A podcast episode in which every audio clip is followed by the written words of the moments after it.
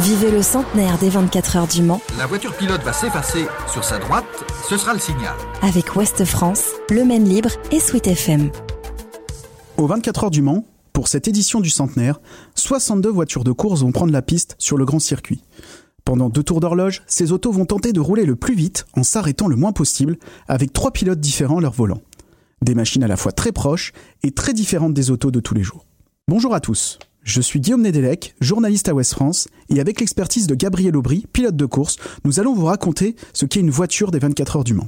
Gabriel Aubry est pilote d'endurance depuis 2018. Après avoir tenté de percer en monoplace et d'atteindre la Formule 1, le francilien, grand passionné des 24 heures du Mans, a tenté de percer dans la discipline endurance. Il a notamment signé une deuxième place en 2019 aux 24 heures du Mans et a multiplié les bons résultats, notamment aux États-Unis. Après une saison en GT chez Ferrari, il revient en 2023 au volant d'un prototype. Gabriel, vous roulez sur la voiture la plus répandue du plateau, l'Oreca LMP2, qui représente tout de même 24 engagements cette année. Tout à fait, un prototype euh, mono, catégorie presque monomarque, vu qu'on conduit tous des Oreca 07 avec un moteur V8 atmosphérique euh, maintenant d'environ 450 chevaux, euh, plus ou moins, et pour un poids de euh, une petite tonne environ. Euh, C'est une voiture au Mans qui va prendre euh, des vitesses jusqu'à 330 km/h. Des vitesses impressionnantes, littéralement satellisantes. Mais comme pour une fusée, les autos des 24 heures du Mans ont toute une procédure de mise en route. Alors la LMP2 pour le pilote est, très facile pour nous à démarrer parce qu'on a une, séquence de, boutons à faire qui n'en nécessite que trois réellement. Quand vous voyez un pit stop, euh, la voiture démarre automatiquement quand elle, quand elle descend au sol avec uniquement si le pilote est débrayé, accélère à fond et appuie sur un bouton pour engager la, fonction. Après, pour démarrer la voiture avant la course, là par contre on parle d'une d'une séquence qui va durer un peu plus d'une heure où les mécaniciens vont brancher la voiture à un réseau euh, d'eau électrique avec une pompe pour chauffer l'eau en amont, chauffer l'huile de la boîte de vitesse pendant une heure euh, avant, la, avant la séance. Et là, les mécaniciens ont une, euh, une routine qui est plus longue que celle du pilote évidemment. La voiture démarrée, chauffée, peut ainsi prendre la piste et chose étonnante, les températures moteurs restent proches d'un moteur de série. Il n'y a pas énormément de différence, surtout quand il n'y a pas de turbo pour nous. Donc ça va être une température entre 80, euh, entre 80 et 95 degrés maximum. En tout cas, pas dépasser les 100 degrés. C'est là où l'alarme se met en route. Là, su- sur le fonctionnement du moteur de la LMP2, c'est vraiment peut-être ce qu'il y a de plus proche d'une voiture de route euh, sur la piste aujourd'hui. Les pneus chauffés, le moteur au fonctionnement nominal, c'est le moment d'attaquer, avec des pointes à plus de 330 km/h et surtout des vitesses en virage phénoménales. Forcément, en roulant à cette vitesse, on, on subit les charges qui, les charges qui vont avec. Euh, on prend des virages comme le virage d'Indianapolis euh, à près de 300 km/h et du coup, le pilote étant dans la voiture, on va subir toutes les charges euh, que la voiture encaisse de la même façon. Ces charges, auxquelles Gabriel Aubry fait référence, ce sont les charges aérodynamiques. Contrairement aux voitures de tous les jours, les voitures de course bénéficient d'appuis dits aérodynamiques, qui vont plaquer la voiture au sol, et ce, plus elle va vite. Ce qui fait que par moment, ces charges sont plus fortes encore que l'adhérence des pneus. Pour vous donner un- une idée de la puissance de la force aérodynamique, en Formule 1 par exemple, les appuis aérodynamiques sont tellement puissants que vous pouvez rouler la tête à l'envers sur le plafond du tunnel de Monaco, et ce, dès 150 km/h. Au volant d'une LMP2, cela se ressent. Les charges aérodynamiques et l'inertie de la voiture, donc une voiture lancée à 300 km/h dans un virage à 90 degrés, plus ou moins, ça va faire qu'on va avoir une, euh, une charge d'environ euh, 4 à 5 euh, G. Donc euh, ce G, c'est le, poids de la voiture multiplié par 5, son inertie, et aussi le poids du, pilote euh, qui n'est pas, entièrement attaché dans la voiture, évidemment, comme le cou ou les bras. Euh, pour, pour donner un, ordre d'idée, euh, dans la voiture, des fois on roule avec des, bracelets euh, de, de fréquence cardiaque. Et on voit des fréquences cardiaques, en tout cas pour ma part, aux environs de 160-170, qui équivaut à un jogging à une bonne allure. Et ça, il va falloir le tenir pendant au moins presque 3 heures. Et c'est quand même un, un sport qui est particulier parce qu'on crée très très peu de mouvement dans la voiture. On est attaché, les jambes bougent très peu, elles font que freiner, accélérer.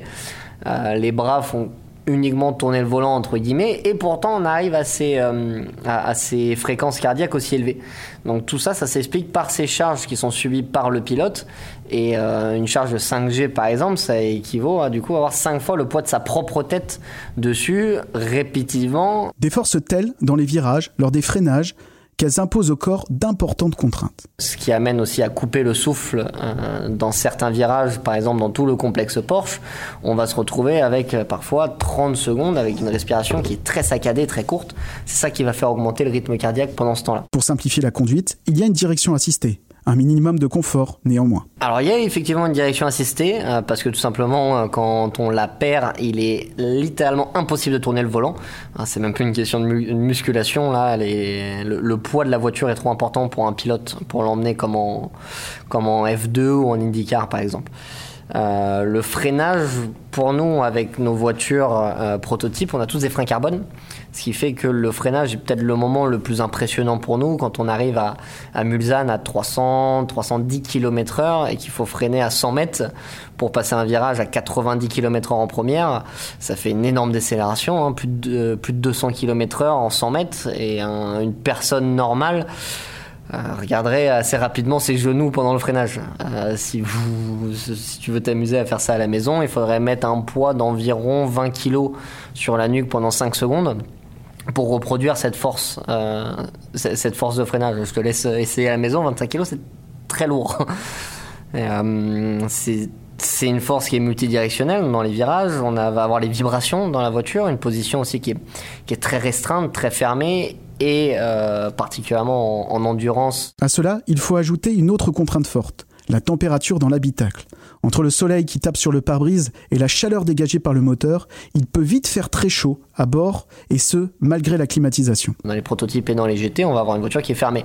Donc forcément un environnement qui va être plus chaud, en moyenne entre 8 et 10 degrés de plus qu'à l'extérieur. On a moins de vent certaines voitures, on, est censé avoir un système d'eau dans la voiture qui marche rarement, même qui peut être des fois totalement enlevé pour des raisons de poids ou de fiabilité aussi. C'est un effort qui est, qui est vraiment particulier. Voilà pour ce qui est des contraintes physiques. Mais ce n'est pas tout, car mentalement, le pilote est également sollicité par son équipe. À chaque tour, les ingénieurs sont en communication avec lui pas seulement pour lui donner ses temps autour ou dire qu'en faire le plein. Alors ce qu'il faut savoir, c'est que le, pilote est entièrement maître de sa voiture. Les ingénieurs ne peuvent pas envoyer une, une commande directement à la voiture. C'est-à-dire que les ingénieurs ne peuvent que proposer un réglage ou imposer au pilote un réglage, mais le, pilote doit l'entrer lui-même. Euh, il est assez rare que le pilote sache exactement la commande parce que nous, dans la voiture, on n'a pas toutes les informations pour prendre une décision en pleine conscience. C'est-à-dire qu'il y a euh, entre 5 euh, et peut-être 20, 30 ingénieurs selon la, catégorie, la voiture et la marque qui vont avoir les yeux rivés sur ces données, qui sont envoyées en live euh, partout autour de la piste. Des fois, vous voyez des antennes très haut au bout de Mulsanne, ça permet de faire des relais jusqu'au stand. Et là, les ingénieurs vont donner les informations au pilote en disant bah, telle stratégie avec tel mode. Et là, c'est au pilote de rentrer, de mettre les, les, conditions demandées aux ingénieurs.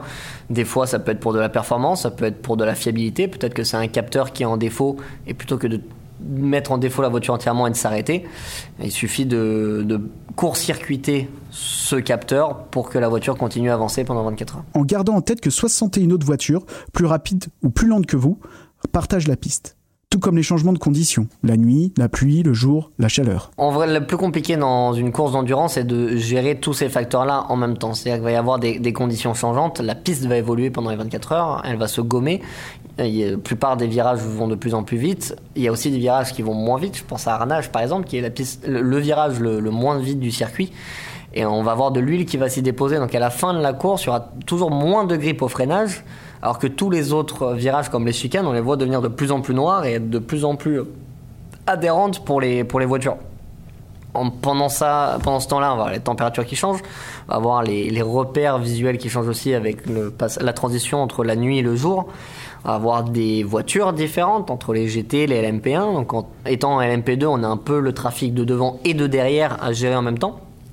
Notre course avec d'autres euh, coéquipiers, on va avoir des ingénieurs qui vont vous parler et tout ça en même temps où vous êtes à une allure de jogging, je répète. Donc c'est comme si vous couriez à, pour moi, ça équivaut à du 5, 5 10 de moyenne au kilomètre. Donc c'est faut quand même le faire pendant 2h30, 3 heures. Et on va vous demander de faire des, d'avoir des réflexions et de prendre des décisions sur un moment T instantané sur est-ce que je double, est-ce que je double pas et qui peut avoir des conséquences euh, désastreuses pour votre course si la décision est mauvaise. Donc c'est un c'est l'aspect global de la course d'endurance qui fait son charme. Un charme qui s'illustre par des moments presque poétiques.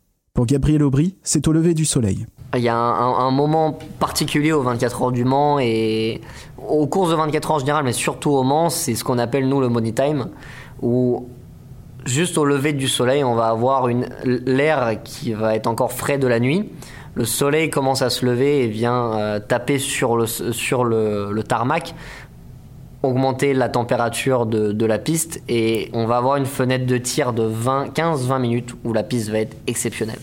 On passe enfin, on commence enfin à voir le soleil, donc dans notre tête, c'est une erreur, mais on se dit ça y est, on arrive à la fin. J'ai passé la nuit, j'ai passé le plus dur, erreur. Mais euh, il y a ces 20 minutes où je trouve tout très calme le matin. on voit moins de fans sur le bord de la piste, il y a moins d'excitation, il n'y a, plus la nuit. il y a une, espèce de sérénité sur la piste qui arrive. Tout le monde est plus détendu, on voit le trafic être un peu plus calme, prendre moins de risques. Tout devient très fluide. Il y a un moment un peu suspendu dans le temps pendant deux heures comme ça. Mais évidemment, la course ne s'arrête pas là. Il faut encore tenir. Et plus que le pilotage, les difficultés des 24 heures sont aussi dans la tête. Bah, sur le moment, on se dit ça y est, il fait jour, on a enfin fini. En général, il reste encore 9 heures, 9 ou 10 heures de course, qui est excessivement long. Hein. c'est quand même 4, euh, 5 grands prix presque euh, de F1 euh, mis bout à bout. Et c'est souvent là où on voit beaucoup d'erreurs, parce qu'entre 4 et 6 heures, c'est vraiment les relais les plus durs physiquement parce qu'on n'a pas fait une nuit complète. C'est en général la troisième fois on monte dans la voiture pour chacun. Et là, c'est le moment où on voit des erreurs, je ne vais pas dire stupides parce que c'est des erreurs qui arrivent malheureusement, mais euh, des erreurs qui seraient certainement pas arrivées la veille à 16h. Gagner les 24 heures du Mans est un tout. Fiabilité de la voiture, mais aussi du pilote. Dans ce double tour d'horloge, le moindre grain de sable peut vite enrayer la machine. C'est ce qui en fait l'une des courses les plus difficiles au monde. Et voir l'arrivée est déjà en soi un exploit. Rappelez-vous-en ce dimanche 11 juin à 16h lorsque le drapeau à sera abaissé.